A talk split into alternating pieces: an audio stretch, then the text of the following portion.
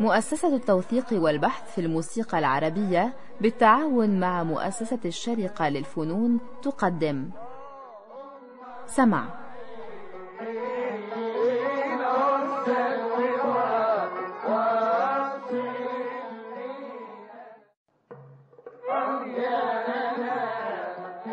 سمع. برنامج يتناول ما لدينا من إرث موسيقي بالمقارنة والتحليل. فكرة مصطفى سعيد.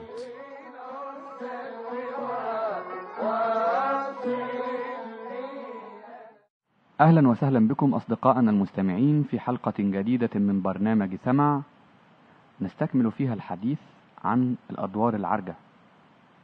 الأدوار التي لحنت في غير إيقاع المصمودي والوحدة اللي هي الإيقاعات الرباعية.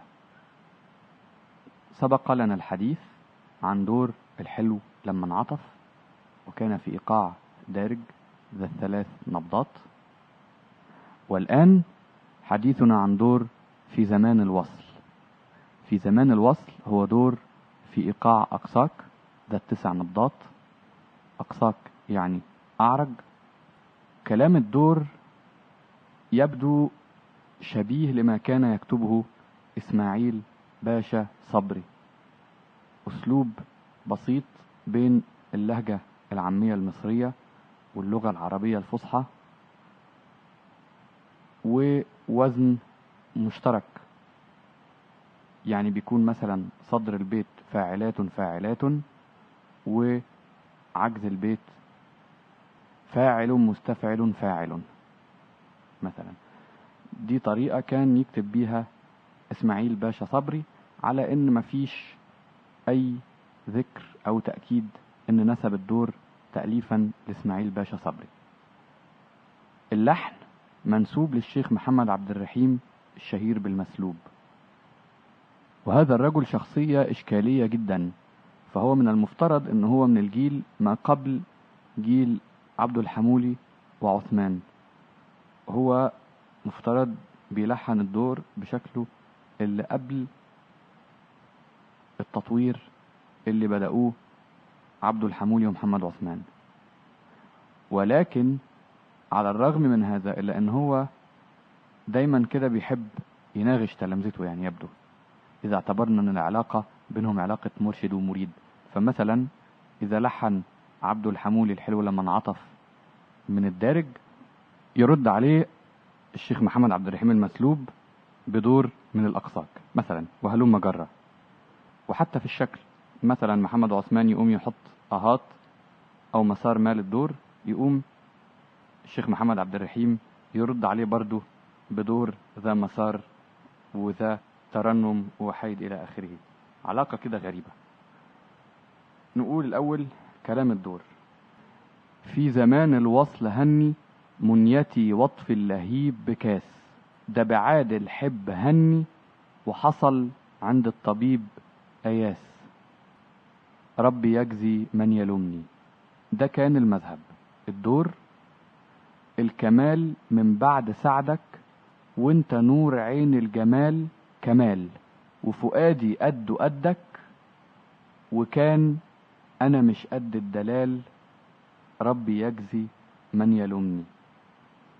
برضه نرجع ونقول إنه في مثلا تشبيهات زي وفؤادي قد قدك لعب بالجناس أي وفؤادي قده قد مضجعه يعني قدك أي قدك القد بتاعك يعني. فالتشبيهات دي كانت موجودة في هذه الفترة عند مثلا إسماعيل صبري يقول طرقت الباب حتى كلمتني فلما كلمتني كلمتني كلمتني يعني كل ذراعي يعني يعني تعب دراعي من ضرب الباب أو من الدق على الباب.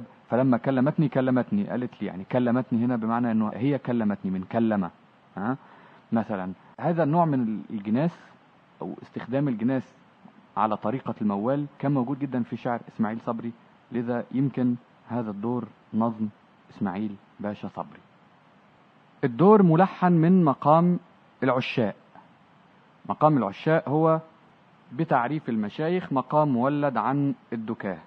مقام مولد عن البياتي بمعنى إفساد نغمة السجا لتحل البوسلك محلها. في تركيا بيسموه مظهر البوسلك اللي هو مظهر أقرب ما يكون للصنف القوي والجنس القوي يعني واحد نص واحد بيكون فيه طنين ونصف طنين. لكن طبعا لا الطنين طنين قوي ولا النصف طنين نصف طنين قوي يعني. الجركة نازلة وفي طنين كبير بين الجركة والنوى إلى آخره مش مهم. عموما عندنا النهاردة تسجيلين. تسجيل للشيخ يوسف المنيلاوي لجراموفون التي احتكرت التسجيل له عام 1907 والتسجيل الذي بين يدينا في ثاني حملة تسجيل للشيخ يوسف المنيلاوي اللي هي سنة 1908 بيعزف معه تخت محمد العقاد هو طبعا محمد العقاد على القانون إبراهيم سهلون على الكمان علي عبد صالح على الناي ومحمد أبو كامل الرقاق على الإيقاع. التسجيل الآخر لزكي مراد شركة أوديون حوالي عام 1920 على تخت سامي فندي الشوى اللي هو سامي الشوى بيعزف على الكمانجا عبد الحميد القضابي على القانون ومحمود رحمي على الإيقاع. واضح جدا إفادة التسجيل الثاني من التسجيل الأول يعني واضح جدا تأثر زكي أفندي مراد بتسجيل الشيخ يوسف المنيلاوي اللي سبقه بحوالي 12 سنة. واضح إن هو سمعه ومتأثر بيه. هنبدأ بسماع المذهب من المؤديين الشيخ يوسف المنيلاوي ثم زكي مراد.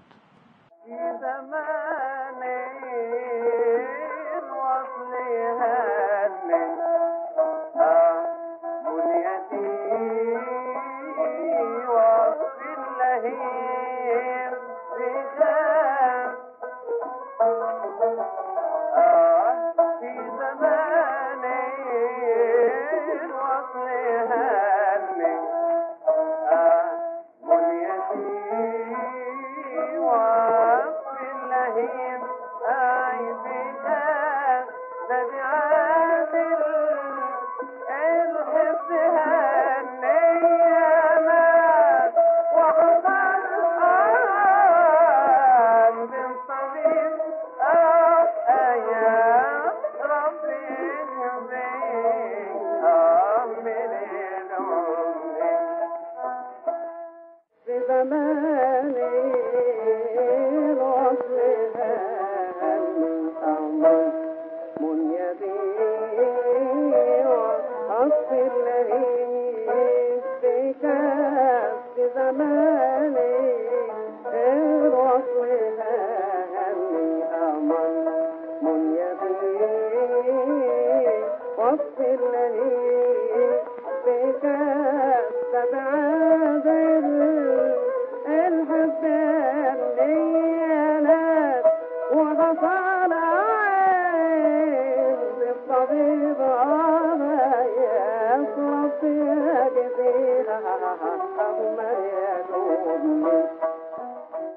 سمعنا المذهب؟ أداء الشيخ يوسف متأني جدا بيترك مسافات للتخت يقول متأني شيخ بيغني زكي مراد عفاريتي جدا مع إنه على فكرة مفترض إنه الشيخ يوسف بيتعفرت ما بيقولش لأ يعني.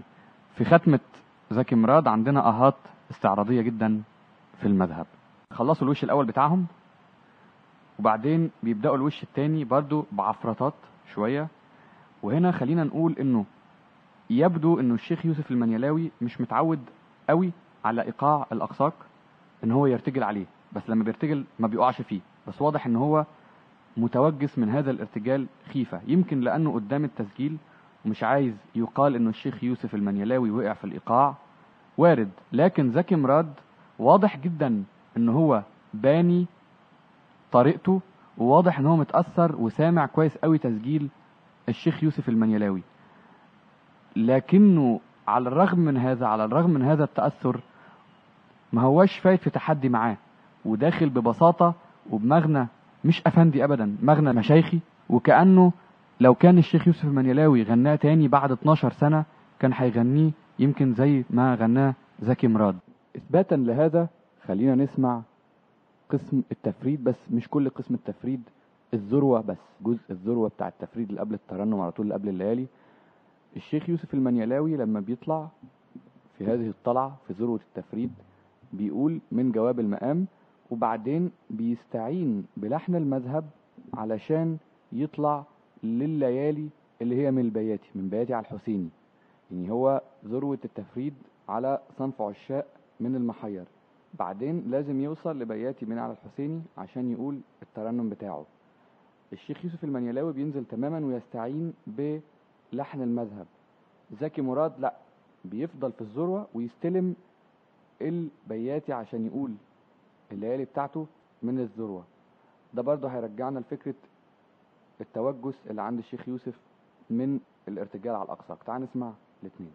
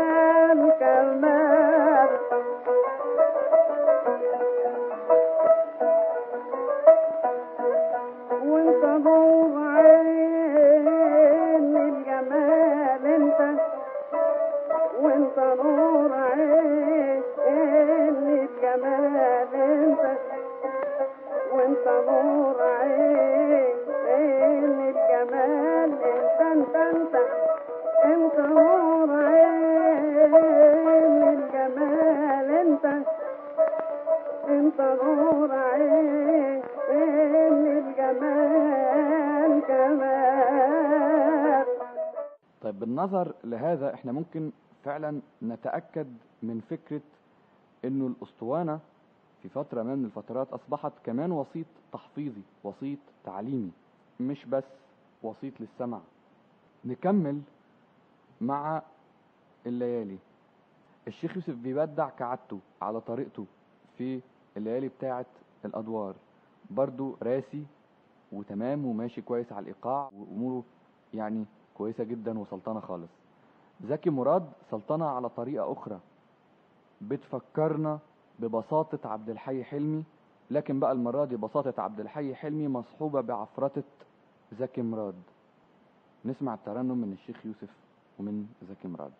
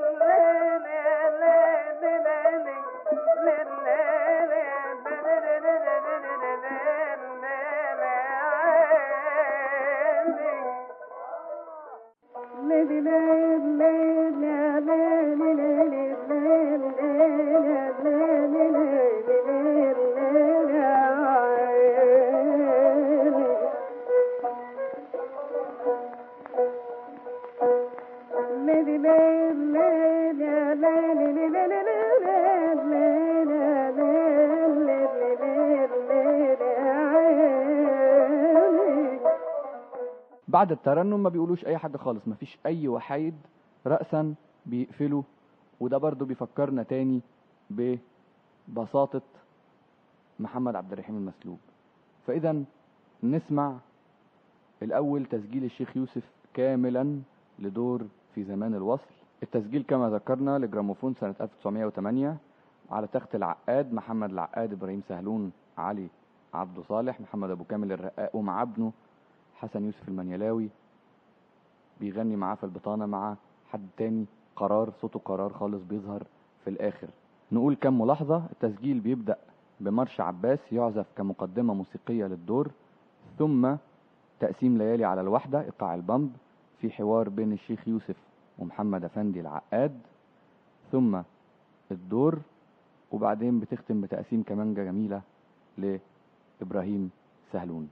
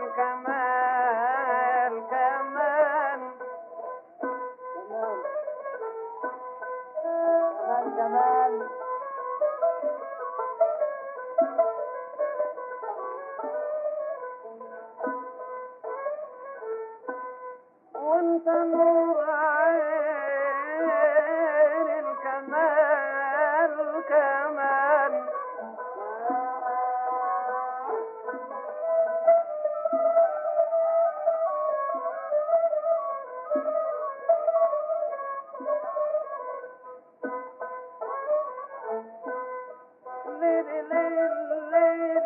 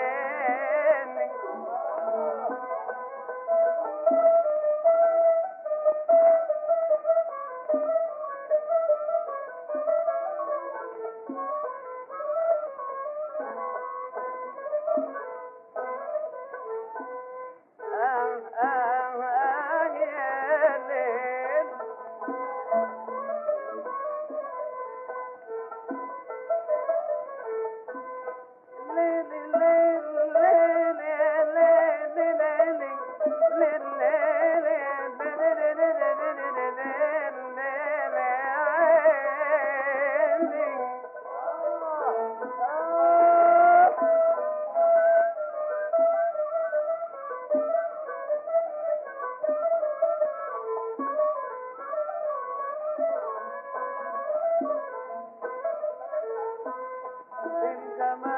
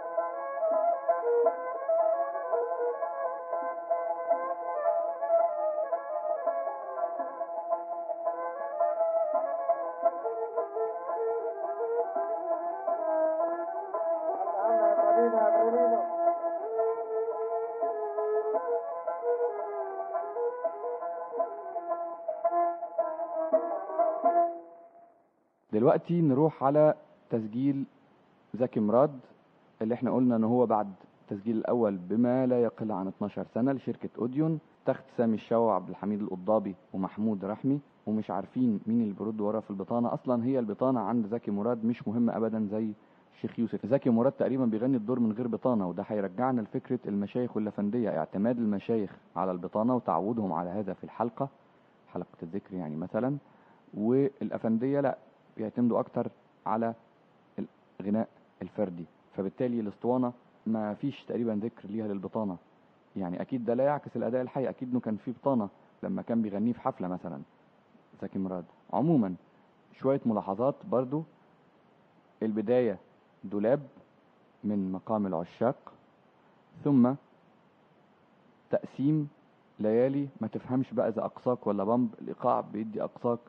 والقانون عبد الحميد القضابي مع زكي مراد لأنه في تأثر بتسجيل المنيلاوي فبيفوتوا بامب لكن سرعان ما بيسلمه للأقساق ويكمل الدور. هنلاحظ إن الحوار بين زكي مراد والعازفين أثناء الغناء غني جدا بينما الترجمة قليلة على عكس الشيخ يوسف. لاحظنا إنه الشيخ يوسف بيترك مساحات للترجمة لكن تقريبا ما فيش حوار وهو بيغني. بعد الدولاب والتقسيم ليالي بيقول الدور وبعدين بنسمع تقسيمة كمانجا في ختمة الأسطوانة مع سامي شوة. ونلاحظ إنه سامي شوة متأثر جدا بتقسيمة إبراهيم سهلون اللي في أسطوانة الشيخ يوسف وده برضه هيرجعنا لقصة تأثر التسجيل التاني بالتسجيل الأول. بس هنلاحظ إنه زكي مراد في آخر التسجيل بيحيي سامي الشوة وعبد الحميد القضابي بينما يترك شيخ يوسف المنيلاوي هذه المهمة للمطيبطية اللي معاه في التسجيل. اذا نستمع لدور في زمان الوصل بصوت زكي مراد. اوديون في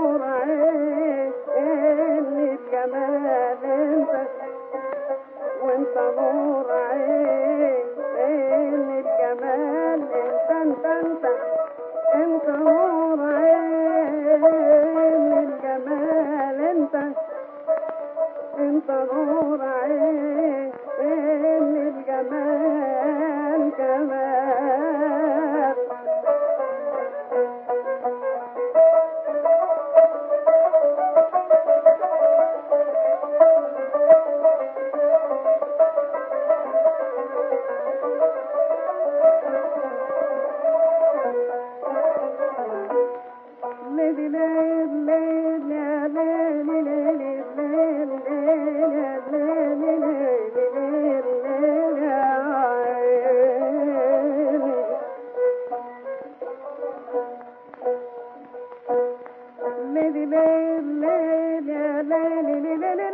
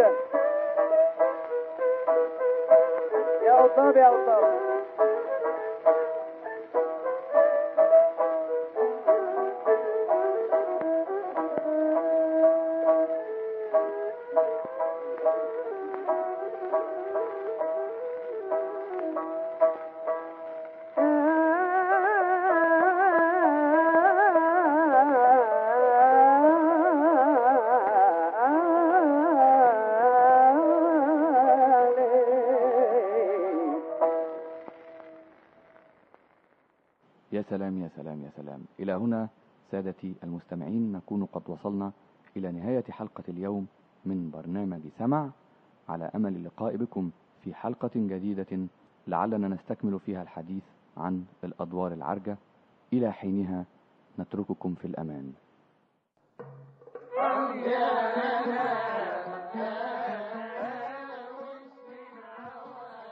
قدمت لكم مؤسسة التوثيق والبحث في الموسيقى العربية سمع